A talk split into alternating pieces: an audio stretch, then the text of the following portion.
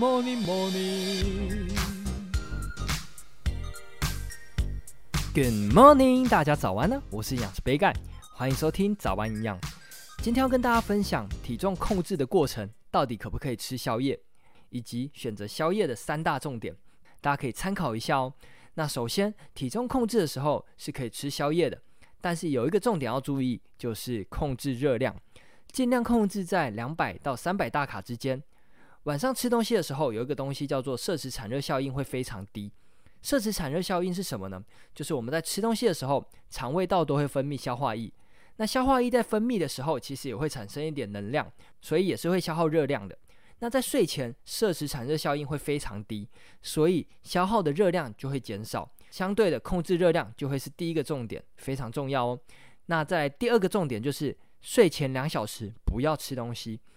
睡前吃东西很容易让晚上的睡眠品质变很差，肠胃如果很容易不舒服的人呢，像是胃食道逆流，就很有可能会加重症状，所以一定要避免。那再来最后一个重点呢，就是要尽量避免高糖类的食物，包括蛋糕跟饮料。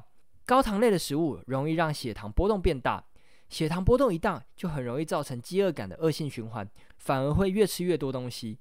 那在睡前呢，就会产生强烈的饥饿感，一定要避免了。那介绍完三个重点之后呢，就来跟大家分享三组建议的小点心，帮助充饥又没有负担哦。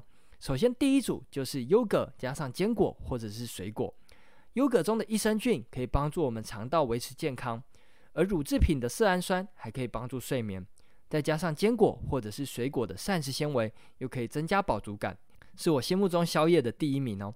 那在第二组就是蛋加上牛奶，一样，牛奶的色氨酸可以帮助睡眠。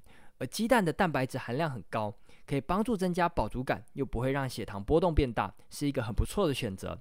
那最后一组呢，比较特别，就是晚上如果想要吃零食，可以选择这些食物来吃哦，就是杏仁小鱼干或是鱿鱼丝，这两个东西在嘴巴可以咬很久，不会一下子吃太多，而且它们又富含蛋白质，对血糖的影响也不大，我觉得算是不错的零食。不过这边要特别注意一下，它们的钠含量偏高。吃太多，可能隔天脸会肿肿的，所以要特别注意一下摄取量。那今天早安营养就到这边喽，简单的分享宵夜可以吃什么，希望可以帮助到大家。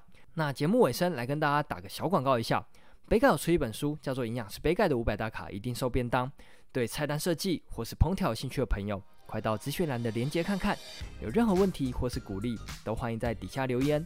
最后祝大家有个美好的一天。